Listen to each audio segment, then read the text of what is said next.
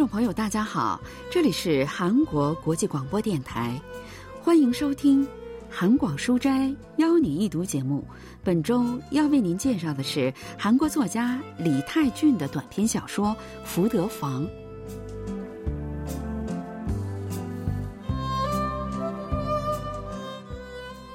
李泰俊的《福德房》发表于一九三七年，小说的主人公是安出世、徐参卫和朴喜完三个老爷子。故事发生在首尔的一家福德房，也就是现在我们说的房屋中介所。福德房的主人是徐参卫，他曾经是大韩帝国的一名武官。日本强占韩国时期。没了立足之地，便干起了房屋中介。安出世曾经经营过布匹店什么的，但都失败了，很是落魄。朴喜完老爷子则在为开个代笔所而做准备。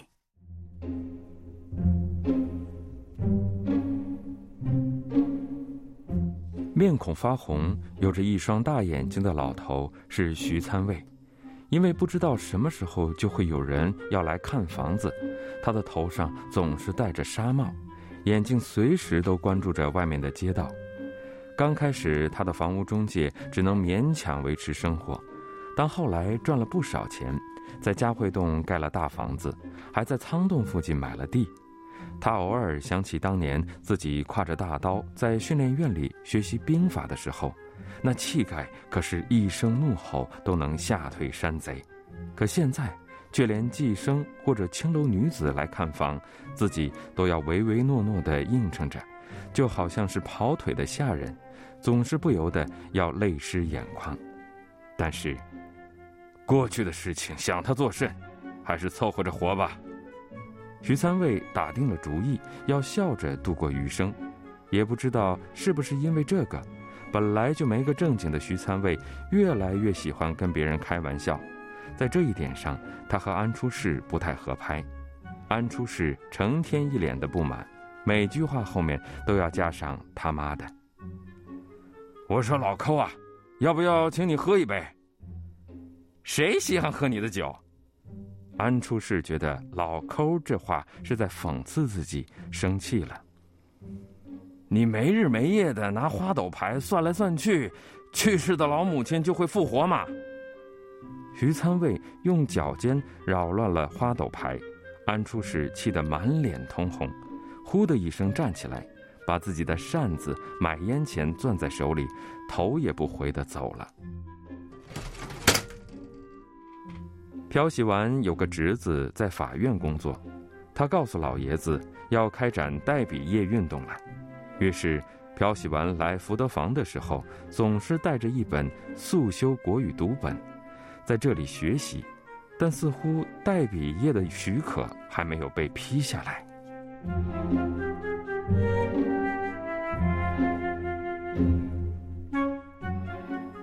安出世、徐参卫和朴喜文三个老爷子没有什么要做的事情，总是聚在福德房里打发无聊的时间。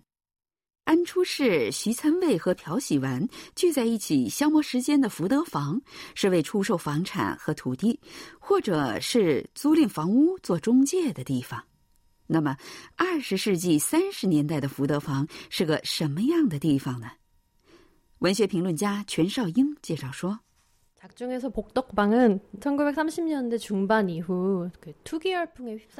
小说中的福德房是将二十世纪三十年代中期以后被卷入投机热潮的社会展现出来的最佳场所了。原本福德房呢只是为人中介诶房屋土地的，从中获得佣金的这样的一个地方。但是进入这个时期以后，福德房呢也被卷入投机热潮，在那里打发时间的老人们也被一夜暴富的梦想所感染。二十世纪三十年代也的确有罗金这样的地方掀起了投机热的。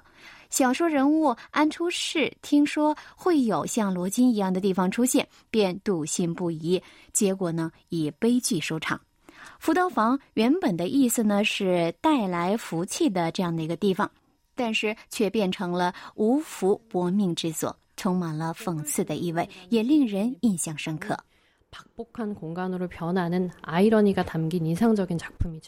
小说《福德房》的主人公安初世有一个女儿叫安金华，是一个有名的舞蹈家。之前有段时间一直在土乐会剧团活动。后来又听说去了大阪还是东京，五六年之后出现在首尔，成了一名舞蹈家。在作家的笔下，安京华是与福德房三位老人截然不同的新时代的代表。如果说三位老人是王朝时代的人物，那么安京华就是现代殖民地时期的人物。在安京华开舞蹈发布会的那天，许参卫缠着安初世说要去看。安初世自己也因为女儿的照片和报道出现在所有报纸的版面而得意非凡，所以要来了免费票分给了朋友们。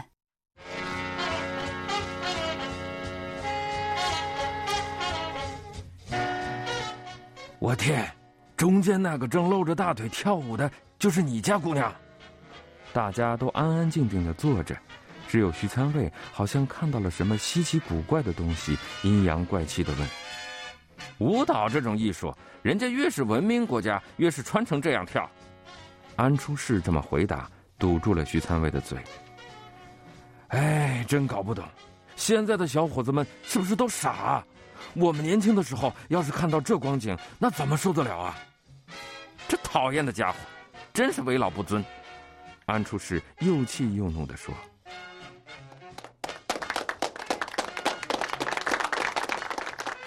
中场休息的时候，灯亮了。我看你还是让他去当演员吧，女演员都不用这么在台上露大腿。你怎么管的这么宽啊？你也就知道自家有几间房，别的知道个啥？不想看你出去呗。好像你知道很多似的，你这个老抠。徐三位听了安初世的话，气得站了起来。这件事以后，安初世几乎一个多月都没有去徐参卫的福德房。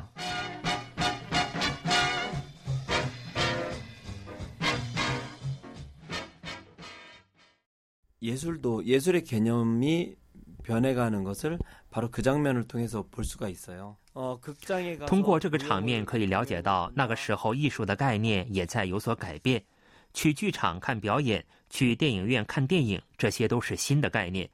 二十世纪二十年代到三十年代，公演和剧场发生了很大的变化，新式文化不断登场，而依旧停留在旧世界里的人物们对此无法接受，叫嚷着那是什么东西，争吵不休。一心维护女儿的安初世和对艺术一窍不通的徐参卫发生了争执，这一情节非常有趣。서참이의모습이이렇게대립하는것을보는아주재미있는장면이라고할수있어요 实际上，安初世也对女儿有意见。别看他平时又是平壤又是大邱的去演出，挣了不少钱，但总是说要开研究所，要买留声机，很少给父亲钱花。不知道是不是因为用的是旧棉花，还是针线活的缘故，裤子里的棉花都散了，就跟一条单裤一样。不管怎样，得买件衣服了。这就给您买。别看安金华回答的很爽快，但那年冬天都快过完了，安初世却连新衣服的影子都没看到。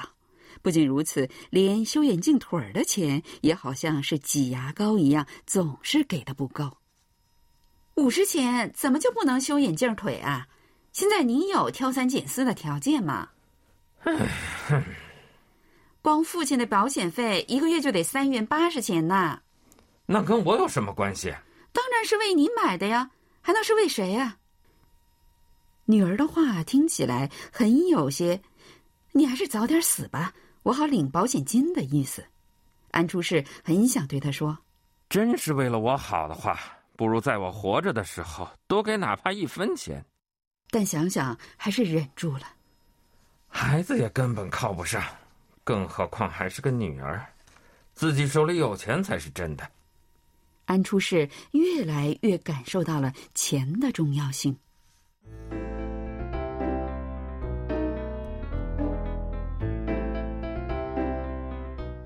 只要有钱就是好世道啊！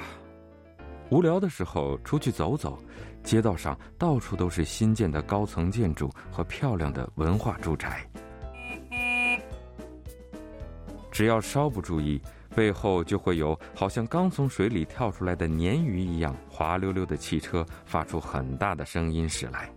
回头一看，司机瞪着双眼，后排坐着一位胖胖的中年绅士，他满脸带着笑，衣襟上挂着闪闪发光的金表链。马上就六十了，他妈的！安出世对自己正在老去感到很不情愿。不管用什么方法，他都希望能够有哪怕只是一万元，拿着这钱东山再起，融入到当下的世界里去。但是以现在这种情况来看，不管盖起了多少住宅、汽车、飞机，就好像蚂蚁和苍蝇那么多，也不会跟自己发生任何关系。他深深地感觉到，自己的手中没有钱的那一刻，就是与世界切断了联系的那一刻。那不就成了行尸走肉了吗？安出世从很久以前开始就这样质问自己了。难道就没有什么办法了吗？难道就没有一个契机来改变这种现状吗？只要有机会，他是有信心可以赚到钱的。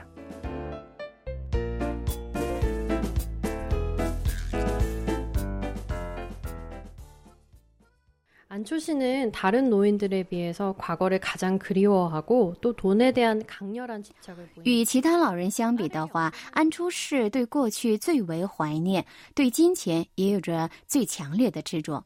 不得不依靠女儿生活，连眼镜腿都不能按照自己的心意去修，自然会感到很是凄凉。虽然他想尽一切办法想要摆脱寒酸的处境。 但是在二十世纪三十年代的资本主义世界里，唯一的方法就是一夜暴富，只要有钱就是好世道。安出世的话已经超越了人类对金钱的热切期望和执着，成了呃被这个世界抛弃的人们的绝望的呐喊。비정한세상에서소외돼버린사람의절규처럼들립니다 安出世虽然因为生意失败，不得不在徐参尉的福德房混日子，但一直有着在彻底老去之前东山再起的欲望。就在这个时候，他从朴喜完老爷子那里听到一个足以让人精神振奋的消息：据官厅的大人物说，在黄海沿岸将建设一个港口城市，这个城市将成为第二个罗金。安出世感觉太阳穴有些隐隐作痛。如果这消息是真的，那越早入场的人得到的回报就越多。罗金就是这样，五六年前建设港口的消息一传出，地价就涨了一百倍以上。三四年后，很多地方已经涨了一千倍。想着一夜暴富的安出世，开始怂恿女儿安金华。安金华也动心了，于是筹措了一笔钱。安出世非常高兴，仿佛自己马上就能享受荣华富贵了。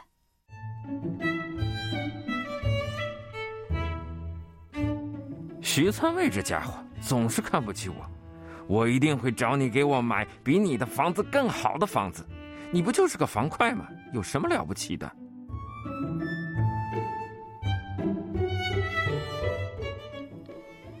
但是，一年过去了。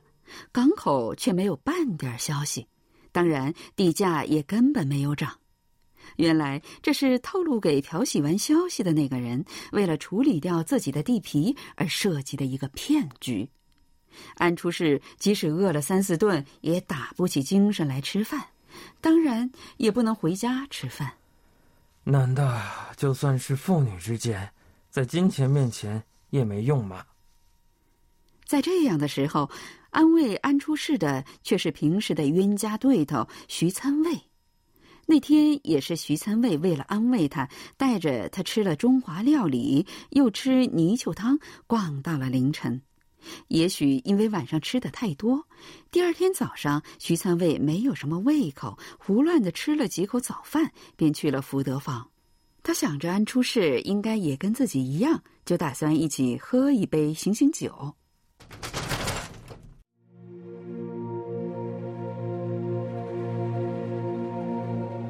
徐参卫拉开推拉门，被眼前的光景吓了一跳。安出世嘴角流着血，脸色青紫，房间里像地窖一般回旋着阴冷潮湿的风。那已经不是安出世了，是安出世的尸体。徐参卫环顾四周，看到了一个药瓶一样的东西滚落在旁边。徐参尉过了好久才意识到，发生了一件令人悲伤的事情。他本来打算去派出所，但又想怎么也得先通知子女，所以就找到了安金华舞蹈研究所，把他带了来。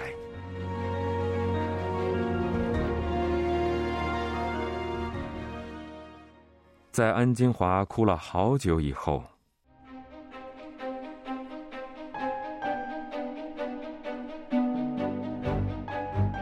这事儿得报官吧？不行，请不要这样。不行，请您为我的名誉考虑一下。名誉？你那么在乎名誉，怎么能让父亲就这么走了？安金华又扑倒在地哭了起来。他抱住要去报官的徐参卫的腿，不肯放手。您就饶了我吧，求求您了。那，如果我给你保守秘密，你能按我说的去做吗？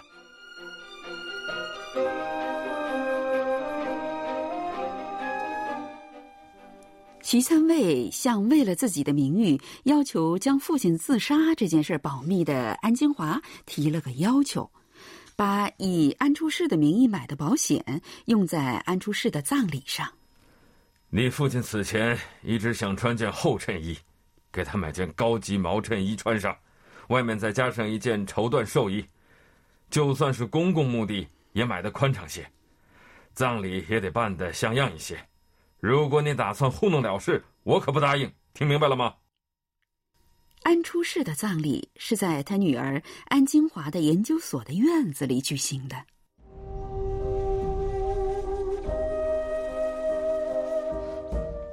徐三位和朴喜完老爷子醉得挺厉害。朴喜完说自己拿东西压在当铺里换了些钱带来做铂金。徐参卫说：“葬礼费用足够了，你这钱用不着给那丫头。”遗体告别仪式现场来了不少看起来有头有脸的吊唁人，但应该都不是故人的友人，而是冲着舞蹈家安金华来的。安金华也红着眼睛，穿着新式丧服来到棺材前上了香磕了头，在他后面跟着二十来号人，也都跑到灵柩前鞠躬。哎嘿。喝得满脸通红的徐参尉也站起身来，用手抓了一大把香火扔出去，黑烟滚滚，火苗也窜起来。他用嘴吹灭了火苗，摸了一把胡子，跪下磕了个头。哎，我是徐三尉，知道吗？你可真是有福气啊！我看你死得好，要是活着，享受得了这待遇吗？现在也不用发愁修眼镜腿了。朴喜完也觉得心里堵得慌，上了香后站住想说点什么，没想到却哭了起来，只好就这么出来了。徐参卫和朴喜文本来是打算一直把故人送到坟地的，但实在讨厌聚在那里的一群人，所以半路折回来去了小酒馆。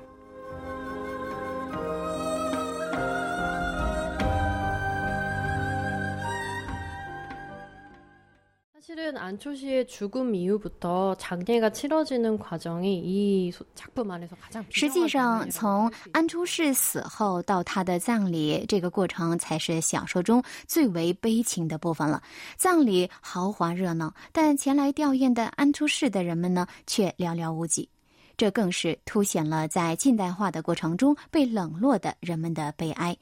这部小说描写的是二十世纪三十年代后期的情况，与现在的现实呢也有一定的联系的。经济困难的老人对金钱的欲望超越了情感和义气的人情世态，在现在这个时代也是并不少见的。近代资本主义逐渐得势的上世纪三十年代和我们现在的生活中重叠的风景，也给读者留下了苦涩的余韵。 1930년대풍경이지금우리삶과겹쳐지는대목들이아주씁쓸한여운을남깁니다。